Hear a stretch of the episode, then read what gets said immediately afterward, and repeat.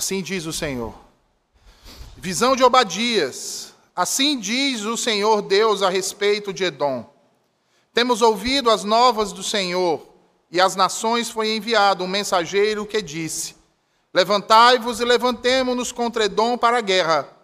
Eis que te fiz pequeno entre as nações, tu és muito desprezado. A soberba do teu coração te enganou, ó tu que habitas nas fendas das rochas, na tua alta morada, e dizes no teu coração: Quem me deitará por terra? Se te remontares como águia e puseres o teu ninho entre as estrelas, de lá te derribarei, diz o Senhor.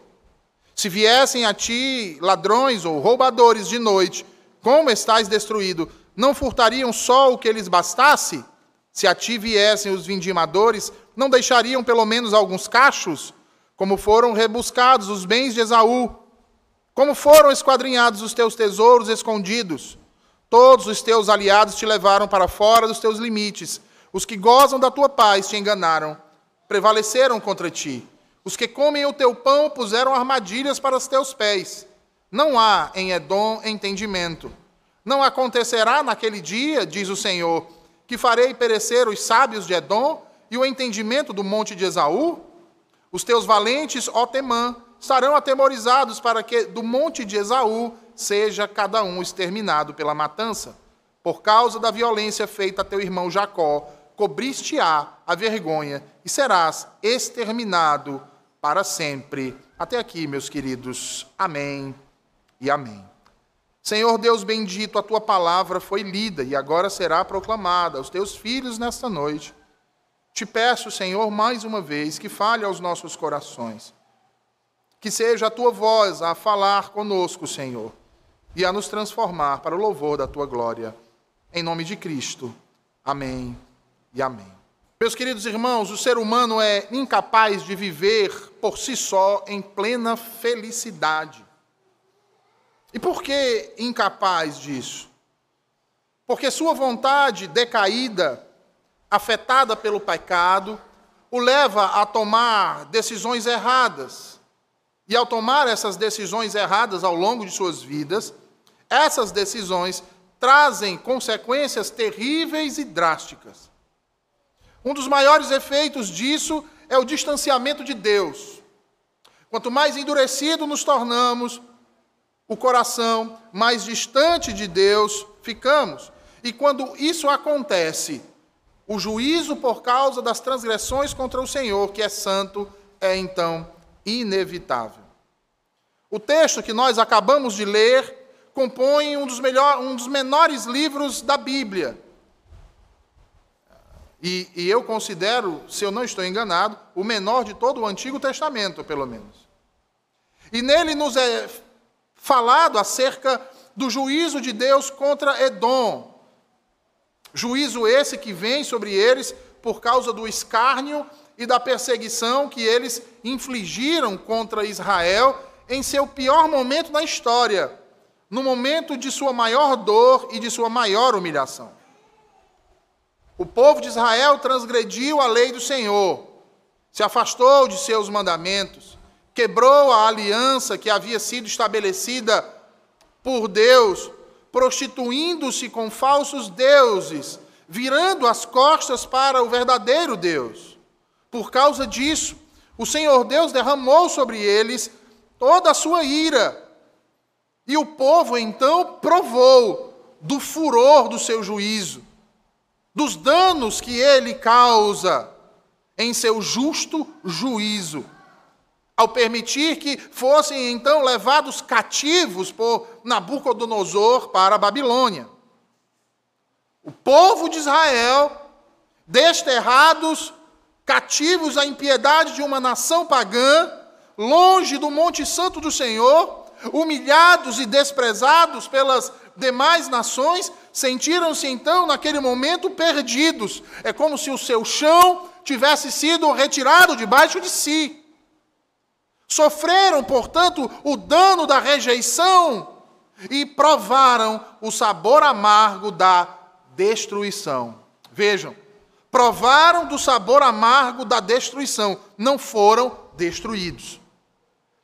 No entanto, o Senhor não os esqueceu. nem muito menos os abandonou à própria sorte. Antes, suscitou-lhes um profeta. Um profeta que foi suscitado para lhes pronunciar oráculos de justiça e de esperança. E esse profeta, irmãos, foi Obadias.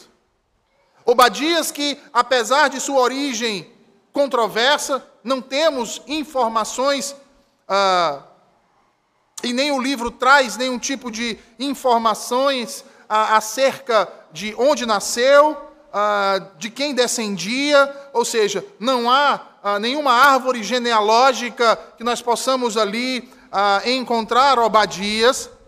No entanto, seus escritos, as profecias que foram proferidas por este homem, são de extrema importância. A mensagem que ele traz por parte do Senhor, tanto para a nação de Israel, quanto principalmente para Edom, é uma mensagem que nós podemos classificar como sendo de juízo e de esperança. E talvez você se pergunte: como assim juízo e esperança? Como dissemos ainda há pouco, Israel havia sido punida por Deus por conta de seus pecados, sendo então entregue nas mãos de assírios, o reino do norte, e dos babilônicos, o reino do sul, povos de costumes estranhos, incircuncisos de corpo e de alma. Além disso, tiveram também a destruição das cidades e principalmente a destruição do templo em Jerusalém, que trouxe ao povo uma, um sentimento de desolação, um sentimento de abandono, um sentimento de rejeição, e a partir disso, uma dor que aumentava a cada dia que se passava, e terrivelmente à medida que as demais nações do mundo os desprezavam e escarneciam. Para os irmãos poderem ter noção disso que nós estamos falando aqui, abra a sua Bíblia no livro das Lamentações de Jeremias, capítulo de número 5, e veja a descrição desse do que aconteceu em Jerusalém por Jeremias, nos versículos 1 ao 16. As palavras de Jeremias aqui expressam de modo muito, irmãos, extremamente realista o que, havia, o que havia acontecido e o sentimento que ecoava no seio do povo de Deus. Veja aí, Lamentações, capítulo 5, versículos 1 ao 16, diz assim: Lembra-te, Senhor, do que nos tem sucedido. Considera e olha o nosso opróbrio a nossa herança passou a estrangeiros e as nossas casas a forasteiros. Órfãos somos sem pai, nossas mães são como viúvas. A nossa água por dinheiro a bebemos, por preço vem a nossa lenha. Os nossos perseguidores estão sobre os nossos pescoços. Estamos cansados e não temos descanso. Aos egípcios e aos assírios estendemos as mãos para nos fartarem de pão. Nossos pais pecaram e já não existem, e nós levamos as suas maldades. Vejam isso, irmãos. Que cenário terrível! Que dor inexpugnante! Cansados e não temos descanso. Você sabe o que é isso?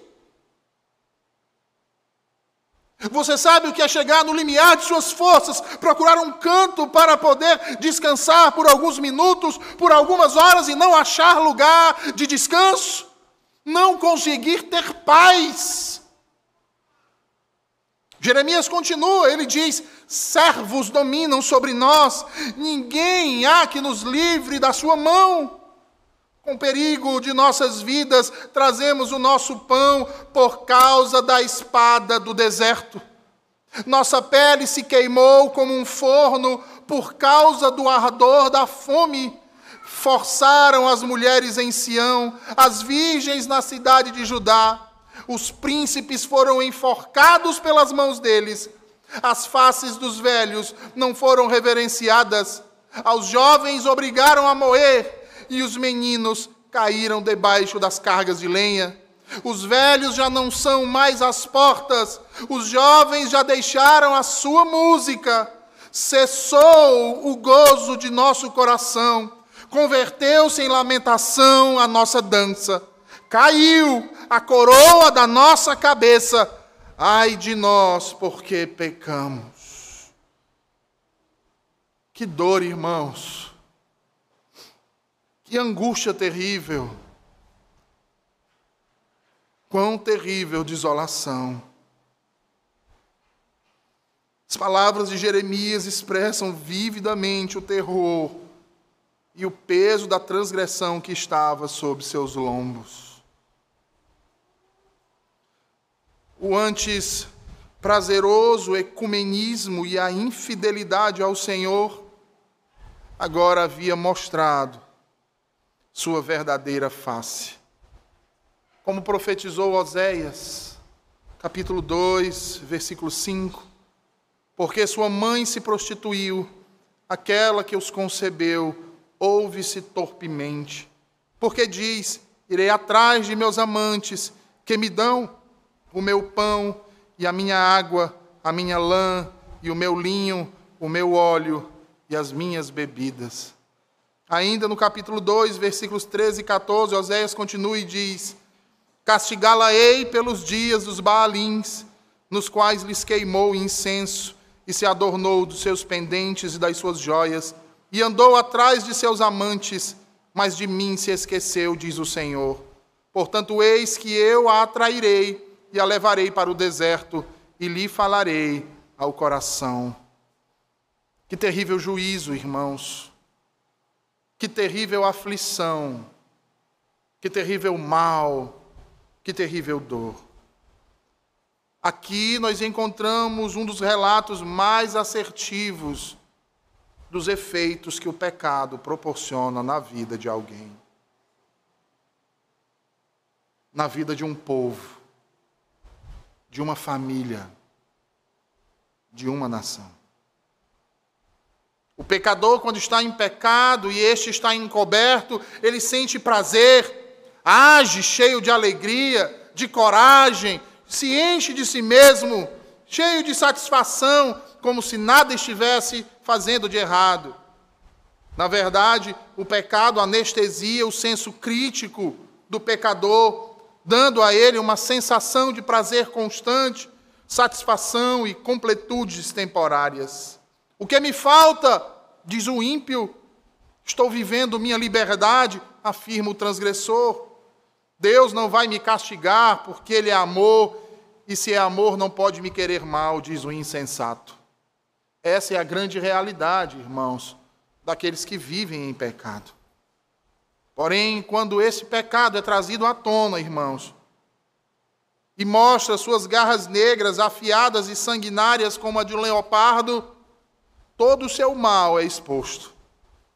E ela passa então a dilacerar o mais profundo da alma, exibindo toda a putridão lasciva da impiedade, jogando aquele que cometeu o pecado em um enorme calabouço, frio, fétido, escuro e solitário, levando muitos ao desespero e muito, muitas vezes até a morte. Foi isso que aconteceu com Israel. Apesar dos inúmeros avisos, apesar da grande longanimidade de Deus. Deus lhes enviou vários profetas para que se arrependessem dos seus pecados, para que abandonassem a vida que estavam levando, para que desviassem do caminho que estavam percorrendo. Deus procurou de todas as formas chamá-los de volta, para que se arrependessem das más obras que vinham praticando. Como bem lembrou Jesus diante daqueles que procuravam tirar sua vida. Quando ele diz: Jerusalém, Jerusalém, que matas os profetas, quantas vezes não quis eu ajuntá-los como uma galinha junta seus pintinhos, e vós não quiseste. Com seu âmago cheio de estultícia e autoconfiança, não deram ouvidos ao Senhor Deus e agiram mediante a sua própria vontade se distanciando dia após dia da verdade recebendo agora o salário de suas transgressões.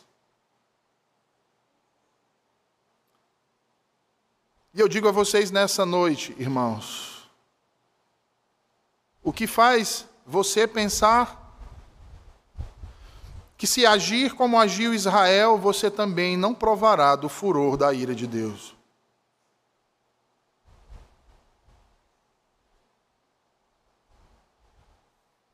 Quantas vezes o Senhor não tem lhe chamado a atenção quanto aos caminhos tortuosos que você tem seguido? Quanto à vida de pecado que você vem vivendo e usando como desculpa a liberdade cristã? Quantas vezes o Senhor não tem lhes admoestado, exortado,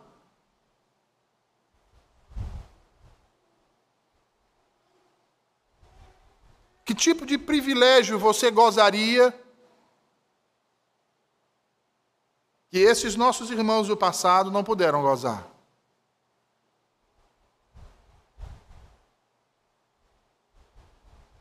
Porque Deus manifestará o seu juízo, irmãos. E talvez ele não aconteça de modo imediato. Mas certamente virá.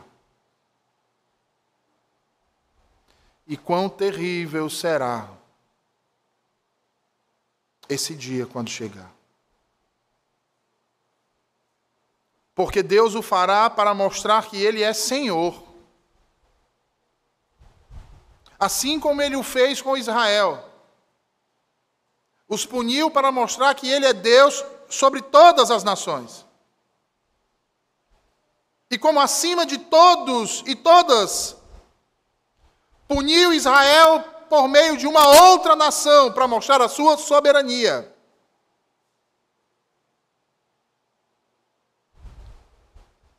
No entanto, há sempre aqueles que gostam de tripudiar do sofrimento dos outros, e esse é o caso de Edom.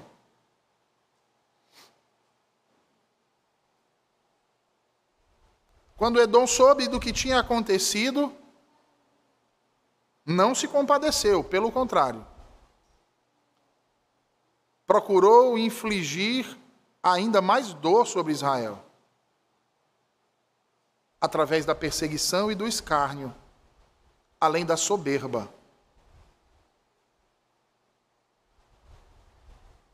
Mas Deus não havia permitido que tal coisa acontecesse e pelo poder que há na Sua palavra, e pela fidelidade daquele que falou. E por ela não estar restrita aos muros de Israel, mas por abranger todo o universo, Sua palavra se cumpre. Na hora e no lugar, e da forma que aprouver ao Senhor. Assim como Deus havia prometido em Gênesis 12, 3 a Abraão, que abençoaria os que o abençoassem e amaldiçoaria os que o amaldiçoassem, o Senhor amaldiçoou Edom. E ele faz isso através dos oráculos que foram proferidos por Abadias. Veja aí os versículos 1 ao 4. Deus diz: Levantai-vos e levantemo-nos contra Edom para a guerra Eis que te fiz pequeno entre as nações. Tu és muito desprezado. A soberba do teu coração te enganou, ó tu que habitas nas fendas das rochas, na tua alta morada. E dizes no teu coração: Quem me deitará por terra? Se te remontares como águia e puseres o teu ninho entre as estrelas, de lá te derribarei, diz o Senhor. Os edomitas são considerados nas Escrituras como descendência de Isaú, mais ainda, são considerados como inimigos arquetípicos do povo de Deus. A terra de Edom situava-se em meio a uma passagem montanhosa, daí, na profecia, o Senhor dizer que eles habitavam nas fendas das rochas. Habitavam em um lugar alto, literalmente entre as rochas. E por muitos anos, as duas nações colidiram em vários combates. E isso, desde a disputa de Esaú e Jacó, pelo emblemático evento da tomada da primogenitura por uma sopa de lentilhas. O ódio de Esaú por tê-lo enganado, por Jacó tê-lo enganado, alimentou a nação edomita por séculos, causando uma grande perseguição em detrimento ao favorecimento ilícito de seu irmão Jacó. Nós vamos ver isso em várias passagens das Escrituras. No Êxodo é descrito que Israel não teve permissão para passar por Edom. E logo Balaão predisse que Edom seria conquistado. No reinado de Saul, Israel travou ferrenha batalha com Edom. A área foi conquistada no governo de Davi e foi explorada por Salomão, embora que ainda encontrasse resistência por parte dos edomitas. Durante o reinado de Josafá, os edomitas, confederados com os moabitas e os amonitas, atacaram Judá de surpresa. Apesar da negativa de Edom em permitir que o povo israelita atravessasse seu território, os obrigando então a dar a volta sobre aquele país, tudo indica que o povo conseguiu provisões em meio aos seus habitantes mais remotos. Além disso, temos ainda um relato sangrento de um ataque a Edom por parte de Israel no reinado do rei Amazias. Conforme 2 Reis, capítulo 14, versículo 7, diz que este feriu a 10 mil edomitas no Vale do Sal e tomou Selá na guerra, e o chamou a Jocteel até o dia de hoje. Posteriormente, sobre o reinado de Acais, em meio a um momento de pressão, Edom devolveu o ataque surpresa, levando prisioneiros dessa vez, livrando-se do jugo de Israel. Mas mais à frente, Edom viria a tornar-se nação vassala da Assíria e também da Babilônia. E é justamente nesse período o qual recai sobre Israel a ira do Senhor por suas transgressões e infidelidade, anunciados pelos profetas pré-exílicos como Jeremias, que Edom resolve então tripudiar sobre a dor de Israel. Por isso, a primeira parte da profecia de Obadias vai tratar exatamente sobre o que Edom estava fazendo com o povo do Senhor e do juízo iminente que viria sobre eles. Ao ponto de que, no primeiro versículo, nós vemos o profeta conclamar as nações a se levantar contra Edom para fazer guerra. Vejam aí quando ele diz: Levantai-vos e levantemos-nos contra Edom para a guerra. Ele está suscitando as nações para guerrear contra Edom.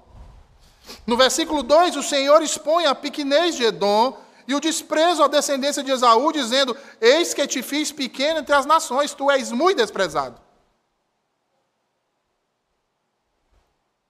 A soberania de Deus é ressaltada pela arrogância que os edomitas possuíam por morar em um lugar estratégico, alto, elevado, porém não distante das mãos do Senhor. Se eles se achavam fortes pela fraqueza agora de Israel, Deus diz que eles não estão órfãos.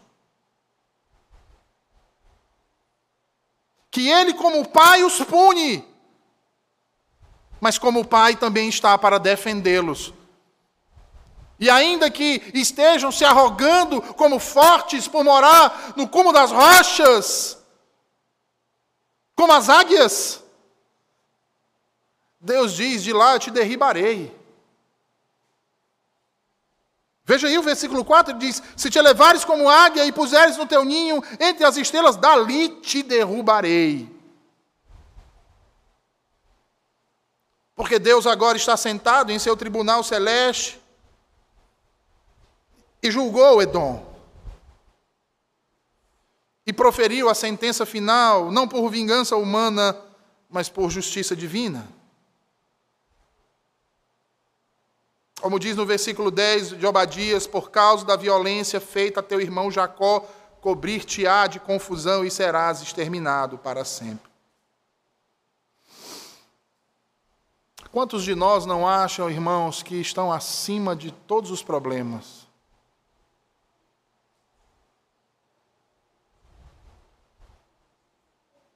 Quantos de nós?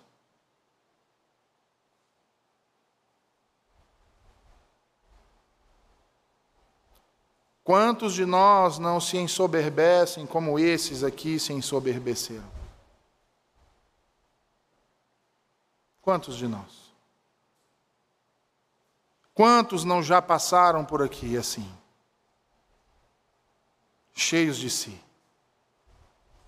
dizendo não necessitar de igreja,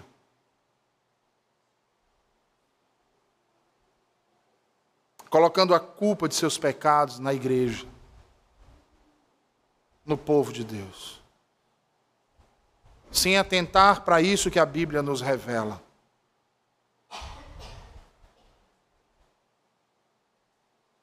Como se fôssemos órfãos. Ou muito pior, como se fôssemos bastardos. Mas nós não somos órfãos. Nós temos um pai. Nós temos um Deus que pactuou conosco por meio de seu Filho, o qual nos toma por sua destra e diz: Eu serei o vosso Deus e vós sereis o meu povo. De modo que, quando perseguem a nós, é a Ele que estão perseguindo. De modo de que quando falam mal de nós, é dele que estão blasfemando. Quando escarnecem de nós, é dele que estão escarnecendo. Porque o nosso Deus, irmãos, pesa a mão sobre nós. Mas esse mesmo Deus não admite que mais ninguém além dele venha fazer isso com qualquer um de seus pequeninos.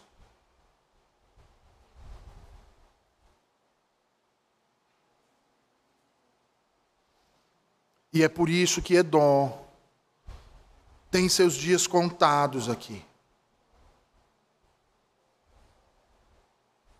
Porque tentou destruir aqueles a quem o próprio Deus não quis destruir.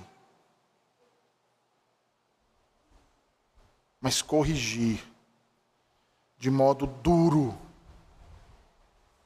Porque é isso que um pai faz quando ama o seu filho. Principalmente quando o filho é rebelde. Pesa a mão até doer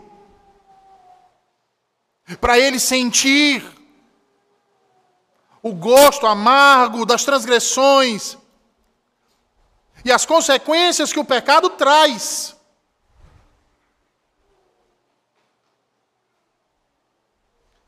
Mas veja, se Obadias profetizou contra Edom, agora ele explica os motivos e profetiza também para Israel. Mas para Israel, ele profetiza trazendo esperança mediante o arrependimento sincero daquela nação. Ele fala de renovação, ele fala de vida, na promessa feita a seus pais, Abraão, Isaac e Jacó. Ora, Deus não permitiria, irmãos, que nenhuma nação tripudiasse de seu povo naquele dia dia da calamidade, da angústia, assim como Deus não permite que façam isso conosco. E ai daquele que se intrometer no justo juízo de Deus sobre aqueles que ele ama e que são seus. No dia em que Israel havia sido despojado, humilhado, massacrado, expulso de sua casa, levado cativo em terra estrangeira, longe de seu Monte Santo, eles deveriam ter olhado para eles com temor pelo que Deus fez com eles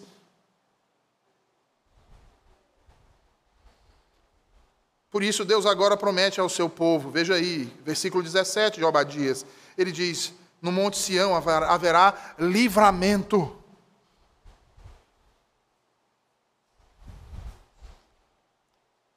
Onde os edomitas habitavam? No cume das montanhas. O povo tentava fugir do cerco, tentava se libertar do exército que os aprisionava. O que é que os edomitas faziam? Escarneciam, perseguiam e matavam. Mas o que é que Deus diz agora para eles? Ainda que se escondam nas estrelas, Deus os derrubará de lá. E o que ele promete ao seu povo? Em seu monte haverá livramento, em seu monte haverá salvação, porque o seu monte será santo. E os da casa de Judá possuirão as suas herdades. E meus irmãos, o Deus de Israel é o soberano. O poder de Deus é transcendente, ele irrompe a história humana. A esperança de Israel sempre deveria estar no Senhor, como a minha e a sua, já que ele é a base teológica para a esperança da humanidade. Não há outro que pode nos conceder tal esperança. Esperança de vida, esperança de paz, esperança de alegria, de contentamento. Deus é o fundamento da esperança de seu povo. É o que traz paciência, é o que traz conforto, é o que traz ajuda, é o que nos esforça para continuarmos a caminhar, apesar das inúmeras dificuldades e apesar dos terríveis inimigos à nossa volta, e até mesmo dentro de nós. Isso me lembra o que diz o salmista no, no Salmo 25, versículo 3, ele diz: na verdade, não serão confundidos os que esperam em ti, confundidos serão os que transgridem sem causa. Israel, em meio àquela tormenta, recebia da parte do Senhor, por meio do profeta Obadias, palavras de esperança e fidelidade, porque o Deus que promete, ele cumpre. E com isso, então, o profeta antecipa que o Deus do pacto realizará a restauração prometida sem considerar uma reparação pela outra parte. E de fato Israel é restaurado. E de fato seus inimigos são condenados. Não porque Israel era merecedor, mas por causa do pacto, da aliança, que o Deus da aliança havia firmado com seu povo. Essa é uma realidade, irmãos, da qual eu e vocês não podemos fugir. E é por isso que, em meio a qualquer tipo de adversidade, por mais terrível que seja, que nós venhamos a vivenciar, irmãos, nós não podemos nos desesperar.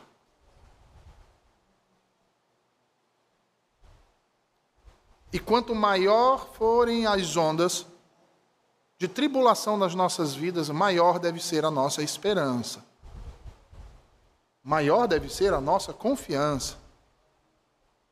Pois, como diz o salmista, os que confiam no Senhor são como os montes de Sião. Não se abalam, mas permanecem para sempre. Infelizmente, nos dias atuais, nós vemos muitos crentes, ou melhor, cristãos, perecerem em meio à dor e à solidão a depressão, chamada de doença do século, tem levado muitos ao desespero e à morte. A ansiedade é outra vilã de coração. De muitos irmãos.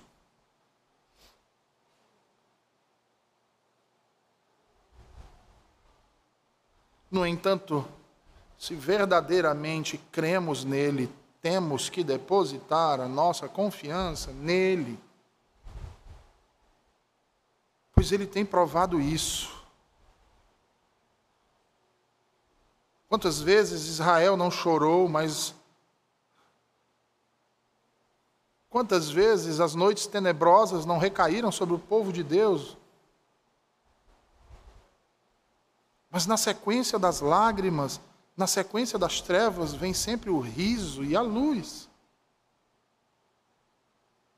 Vem sempre o livramento vem sempre o consolo. Porque o nosso Deus é um Deus fiel, irmãos.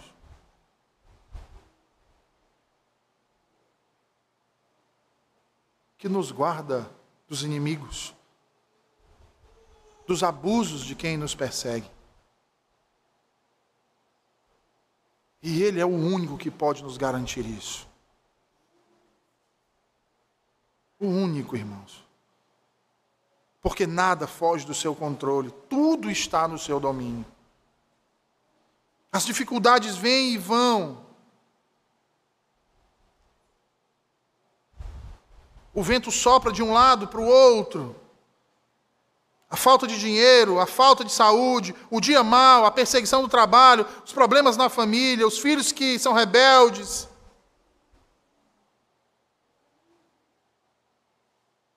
A tirania do mundo, a violência, a fome, a solidão.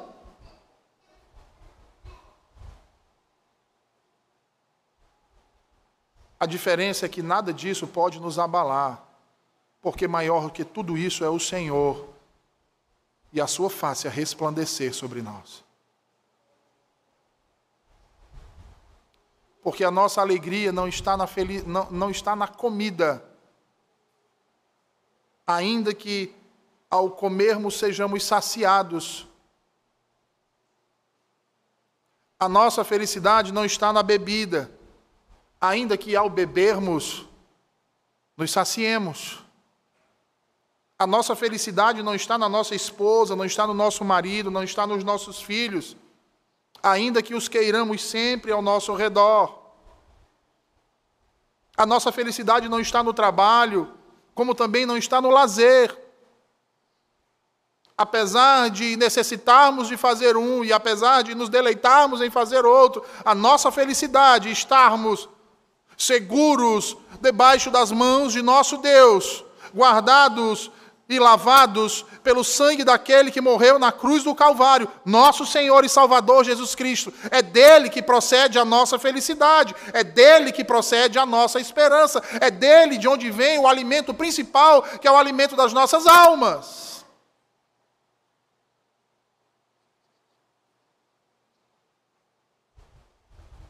E é nele que sempre encontramos refúgio, força, e vigor para continuarmos de pé.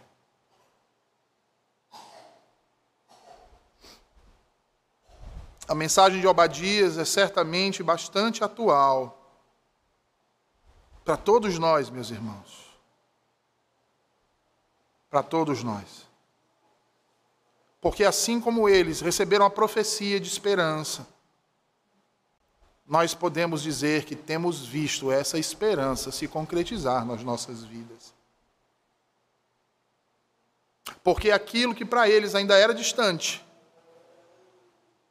para nós foi alcançado. Que é Jesus Cristo, nosso Salvador bendito. Que mesmo assunto aos céus disse: Eis que estou convosco todos os dias até a consumação dos séculos. Logo, não há angústia, não há dor, não há tribulação, não há problema que possa nos dominar. Porque se estamos nele, ele está conosco. E estando Ele conosco, não temos o que temer. Não temos do que duvidar. Mas apenas confiar. Sem olhar para a direita, sem olhar para a esquerda. Mas em frente, em direção ao seu glorioso dia em que o conheceremos face a face, como dele somos conhecidos. Que o Senhor aplique Sua palavra aos nossos corações, meus irmãos. Vamos orar? Senhor Deus, nós te agradecemos por Tua palavra mais uma vez nessa noite. Palavra de esperança, Senhor. Esperança que é tão preciosa aos nossos corações nesses dias que vivemos. E da certeza da tua justiça também, Senhor. Porque todos os maus serão punidos, e todos aqueles que perseguem o teu povo receberão o justo castigo de ti, Senhor, que é um justo juiz. Porque tu és justiça, porque tu és santo, porque tu és gracioso, misericordioso e amoroso. A ti, Senhor, toda honra, glória e louvor. Amém e amém.